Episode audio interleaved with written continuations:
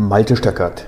Ich bin Geschäftsführer, Interim Manager, Problem Solver und Change Agent.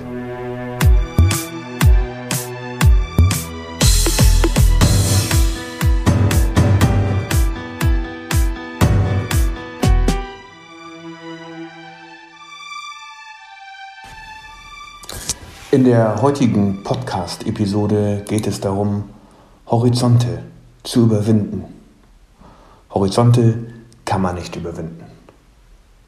Das ist ganz klar, weil der Horizont ist ja letzten Endes dafür da, um uns zu zeigen, dass das das Ende der Welt ist, die wir uns vorstellen können. Und merkwürdigerweise, wenn wir auf den Horizont zugehen, dann bewegt er sich weg von uns. Natürlich, physikalisch ist das einfach zu erklären. Die Erde ist halt rund.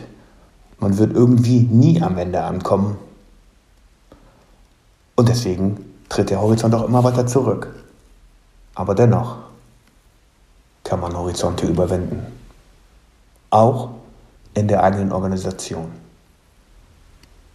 Man könnte sich natürlich die Frage stellen, wieso sollte ich in meiner Organisation etwas ändern, das so groß ist, dass es unmöglich erscheint umzusetzen? Berechtigte Frage. Klar, man kann es lassen. Man kann bei dem bleiben, was man jetzt schon hat und lieb gewonnen hat und damit vorbeirauschen lassen. Alle Möglichkeiten, alle neuen Potenziale und letzten Endes beim Status quo zu bleiben. Und beim Status quo zu bleiben bedeutet, bezogen auf die restliche Welt, dass man zurückfällt. In diesem Zusammenhang hat mich eine sehr interessante E-Mail erreicht von einem potenziellen Interessenten für mein Programm Trust the Process. Und dieser Herr schreibt mir das folgende. Leider muss ich Sie nochmals vertrösten, es gibt dafür mehrere Gründe. Dann führt er ein paar Gründe auf und der wichtigste aus meiner Sicht ist der folgende. Die anderen Gründe sind ganz einfach, denn ich konnte leider meine Kollegen und Vorgesetzten noch nicht genug überzeugen, etwas in diese Richtung zu unternehmen. Wie so oft möchte keiner gerne Liebgewonnenes wieder hergeben. Lieber halten sie daran fest und machen sich dadurch unnötig selber Stress. Ganz herzlichen Dank für diese E-Mail, weil hier ist in zwei Sätzen zusammengefasst, was das Fatale ist, wenn man daran glaubt, dass Horizonte nicht zu überwinden sind. Nämlich lieber an liebgewonnenem festhalten und es nicht wieder hergeben und dadurch Stress erzeugen. Und das ist genau das Thema. Wenn ich nicht in Veränderung investiere, wird es auch keine Veränderung geben.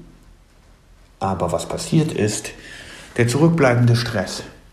Der Stress bei den Mitarbeitern, der Stress bei den Vorgesetzten, der Stress in der Nachbarabteilung, der Stress bei den Kunden und damit natürlich schlechtere Qualität auf lange Sicht und auch das Ausbleiben von neuen Aufträgen.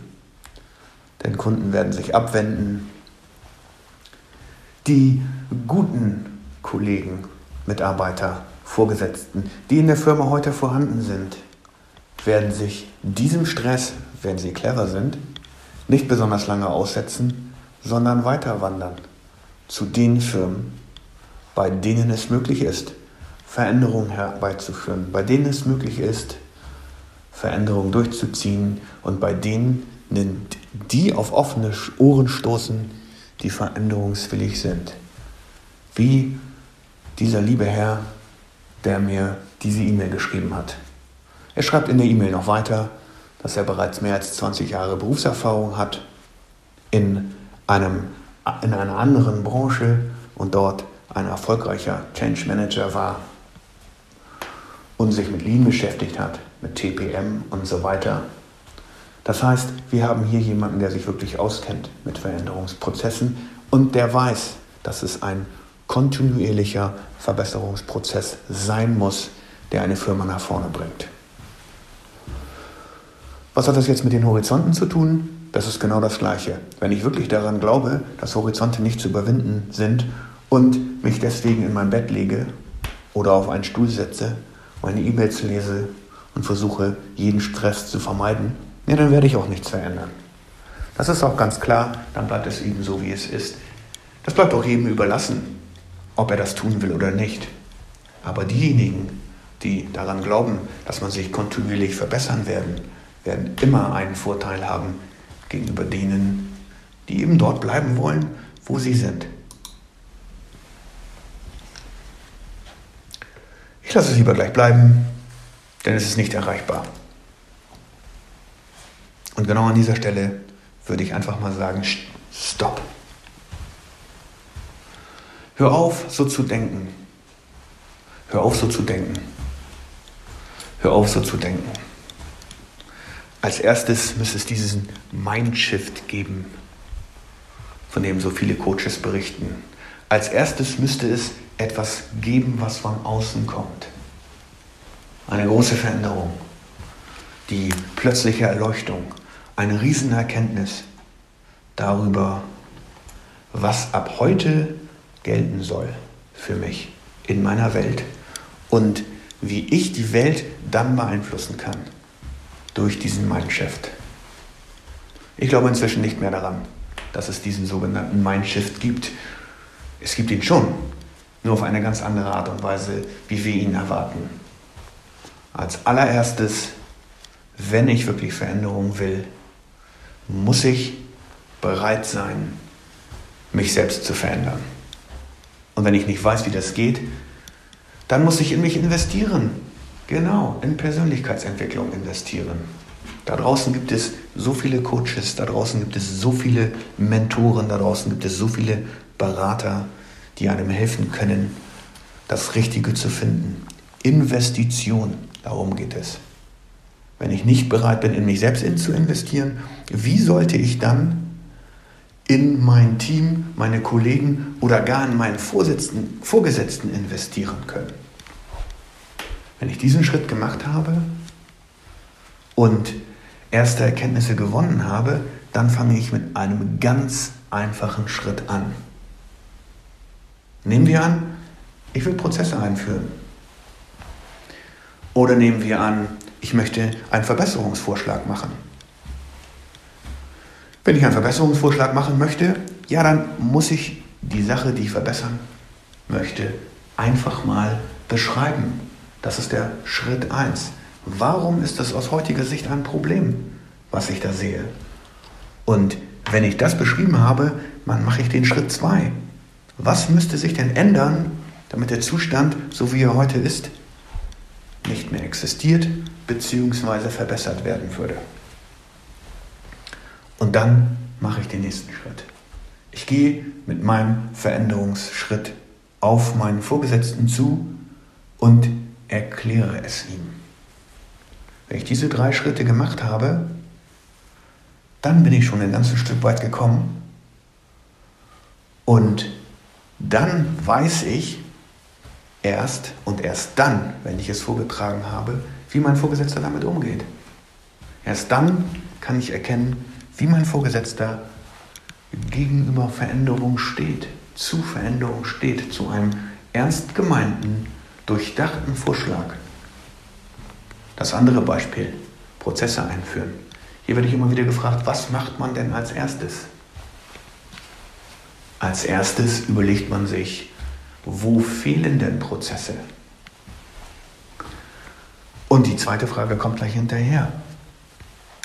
Womit verdienen wir hier in unserer Firma unser Geld?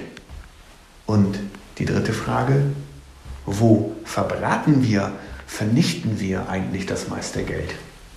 Genau, das ist in den sogenannten wertschöpfenden Prozessen. Das sind die Prozesse, die zum Beispiel Produktion oder Dienstleistung, den Kernprozess des Unternehmens umfassen. Und ich habe schon häufiger gesagt, wenn man sich anschaut, wie wenige Mittelständler und auch große Mittelständler keine funktionierenden Prozesse haben, dann ist das erschreckend.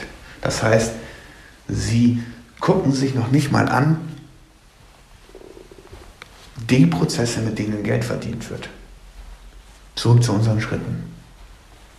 Wenn ich diese drei kleinen Schritte gegangen bin im Bereich Prozesseinführung, dann bin ich schon ein ganzes Stück weiter, denn ich habe plötzlich Klarheit darüber, wo wir unser Geld vernichten, beziehungsweise wo wir unser Geld verdienen und kann mir dann überlegen, mit einem Veränderungsvorschlag, wie könnte es weitergehen? Und dann mache ich die drei Schritte, die ich vorher beschrieben habe. Und dann kommt der Tag, an dem ich mich entscheiden muss. Trage ich das vor gegenüber meinem Chef oder lasse ich es? Und erzähle mir weiter die Geschichte, der interessiert sich sowieso nicht dafür. Das ist irrelevant für den, der hat viel, an, viel mehr andere Dinge zu tun. Und mein kleiner Vorschlag hier, der ist eigentlich so lächerlich, den muss ich gar nicht erst vortragen. Klar kann ich weiter so denken und klar brauche ich das auch nicht zu tun, aber das ist eine aktive Entscheidung. Und das machen wir uns viel zu selten klar. Dass es eine aktive Entscheidung ist, in die Konfrontation zu gehen, in den Konflikt zu gehen. Es ist unvermeidlich, wenn man etwas verändern will, dass es Konflikte geben wird. Und das weiß ich nun wirklich zur Genüge, denn in allen Projekten, in denen ich bisher tätig war, gab es immer Konflikte. So gut gemeint, so gut gelaunt, so lernbereit die Menschen alle auch waren, an speziellen Punkten gibt es immer Konflikte. Und genau diese Konflikte sind das Salz in der Suppe. Man kann sie auch als Chancen wahrnehmen. Und ich selber war schon in mehreren Situationen, in vielen Situationen, ja, wo ich Angst gespürt habe, wo ich die Angst benutzen konnte, um sie in Fokus auf die anstehende Aufgabe, nämlich das Formulieren des Problems zu lösen. Und merkwürdigerweise habe ich immer die Erfahrung gemacht, kaum ist das Problem auf dem Tisch wirklich ausgesprochen, die Leiche ausgegraben oder aus dem Keller geholt und hingelegt und dargestellt, so sieht es wirklich aus. Dann gibt es ein großes Seufzen der Erleichterung und alle sagen, ja. Oder, mm, das ist mir schon länger bewusst. Oder, hm, da erzählt sie uns jetzt wirklich nicht was Neues. Erstaunlich. Nur das Aussprechen. Nur das Aussprechen des, dessen, was wirklich ist, hilft, in den Konflikt zu gehen. Wenn ich aber nicht bereit bin, das zu tun, mit meinem Vorgesetzten zu sprechen, warum das jetzt unbedingt erforderlich ist, dass wir diese Veränderung bringen oder dass wir diesen Prozess einführen, ja, dann wird eben alles so bleiben, wie es ist. Es ist eine aktive Entscheidung, in den Konflikt zu gehen. Und sei es nur das Aussprechen der Wahrheit. Das Aussprechen einer unangenehmen Situation, die aber nun einfach mal zur Wahrheit gehört. Und dann kommt der Moment, das ist der Moment, wo du weißt, hier kannst du nicht mehr zurück. Du kannst nicht mehr zurück, ohne dich ein Stück weit selbst zu belügen. Du siehst das Problem, du weißt, dass das Problem da ist und es hat sich schon in deinem Hinterkopf festgesetzt. Es nervt dich und du tust trotzdem nichts.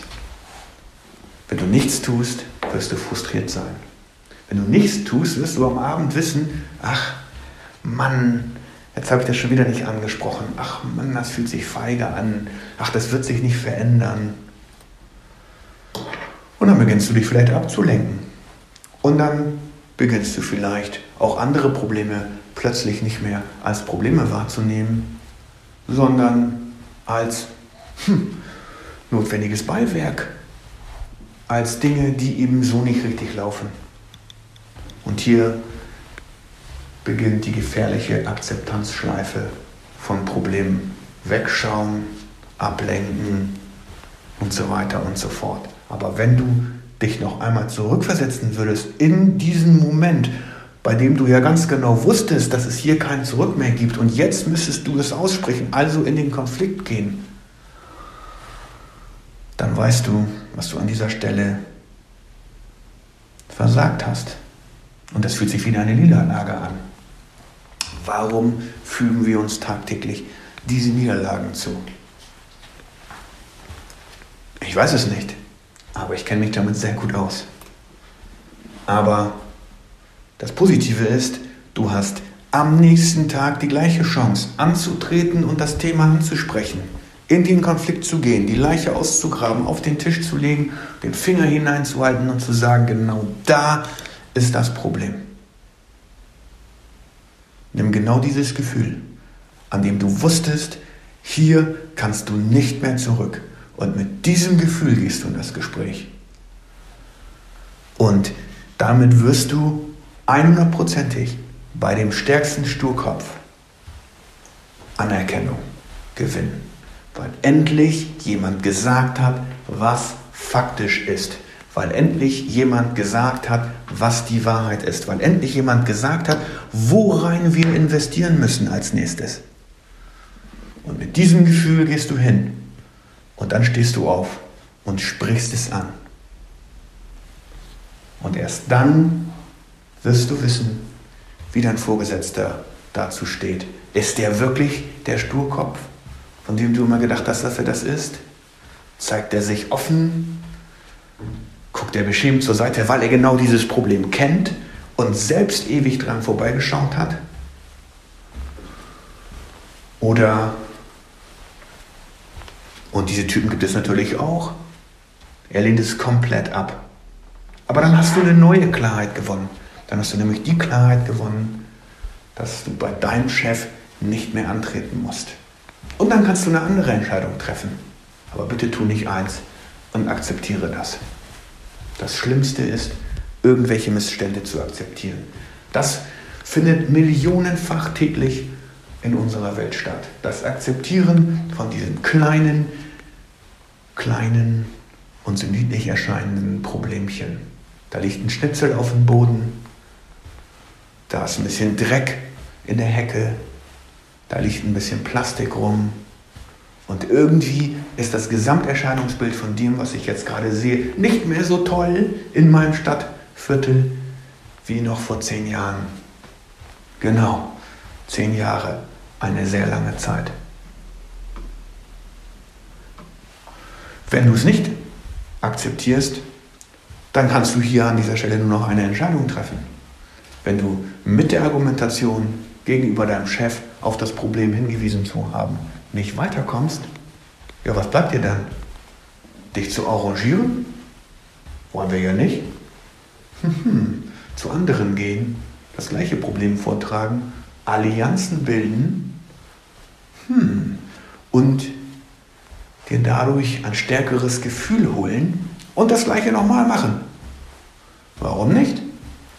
Je häufiger du den Chef nervst, der deinen Pro Problemvorschlag nicht annehmen wirst, desto größer ist die Chance, dass er dir das eine Mal zuhört. Und wenn du genug davon hast, anzutreten, ja, dann wissen wir beide auch, was zu tun ist. Genau, dann steht ein Jobwechsel an. Und auch das ist eine Entscheidung, die du treffen kannst. Niemand zwingt dich, bei deinem Arbeitgeber zu bleiben. Das Merkwürdige in Deutschland glauben alle, man muss beim gleichen Arbeitgeber bleiben. 80 Prozent der Angestellten denken über einen Jobwechsel nach. Das muss man sich mal vorstellen. 80 Prozent. 80 Prozent der arbeitenden Bevölkerung denkt ernsthaft darüber nach, den Job zu wechseln. Ich finde, das ist eine fantastische Zahl. Ich finde, das ist eine unvorstellbare Zahl, weil das bedeutet, dass der ganz große Teil der arbeitenden Bevölkerung unzufrieden ist die Unzufriedenheit kommt doch aus nichts anderem, aus dieser Akzeptanz des Missmanagements. Und liebe Teamleader, liebe Manager, das gleiche gilt natürlich für euch. Wenn ihr akzeptiert, dass eure Untergebenen oder eure Vorgesetzten mit Vorgaben kommen, die unmöglich umzusetzen sind, aber es dennoch versucht, dann habt ihr etwas akzeptiert, was unmöglich erscheint. Und was hat das Ganze jetzt nochmal mit dem Horizonten überwinden zu tun? Genau. Horizonte überwinden kann man nur, wenn man beginnt, kleine Schritte zu gehen, wenn man begreift, dass man zunächst in sich selbst investieren muss, Und diese Investition heißt natürlich Persönlichkeitsentwicklung. Und dann kleine, kleine, kleine, kleine Schritte, eine nach dem anderen tut. Und eines Tages, wenn man sich dann umschaut, vielleicht nach einem Jahr, vielleicht nach zwei Jahren oder vielleicht nach drei Jahren, ja, dann stellt man fest, was man auf dem Weg schon alles erreicht hat. Und plötzlich sieht der Horizont, der hinter einem liegt, als überwunden an. Lieber E-Mailer, ganz herzlichen Dank für die Einsendung deiner E-Mail. Und ich lese den entscheidenden Satz noch einmal vor, weil ich ihn so bemerkenswert finde. Die anderen Gründe sind ganz einfach, denn ich konnte leider meine Kollegen und Vorgesetzten noch nicht genug überzeugen, etwas in dieser Richtung zu unternehmen. Wie so oft möchte keiner gerne Liebgewonnenes wiederhergeben. Lieber etwas in dieser Richtung zu unternehmen? Lieber halten Sie daran fest und machen sich dadurch unnötig selber Stress. An Liebgewonnenem festhalten und lieber den Stress akzeptieren, als zu hinterfragen, ob das Liebgewonnene wirklich noch lieb zu einem ist. Liebe Hörer, ganz herzlichen Dank fürs Zuhören. Für mich ist das Thema Veränderung, Veränderungsprozess, kontinuierlicher Veränderungsprozess eine echte Herzensangelegenheit, weil ich felsenfester Überzeugung bin, dass wir uns alle verändern müssen, um die Welt ein Stück weit besser zu machen. Bis zum nächsten Mal auf diesem Kanal.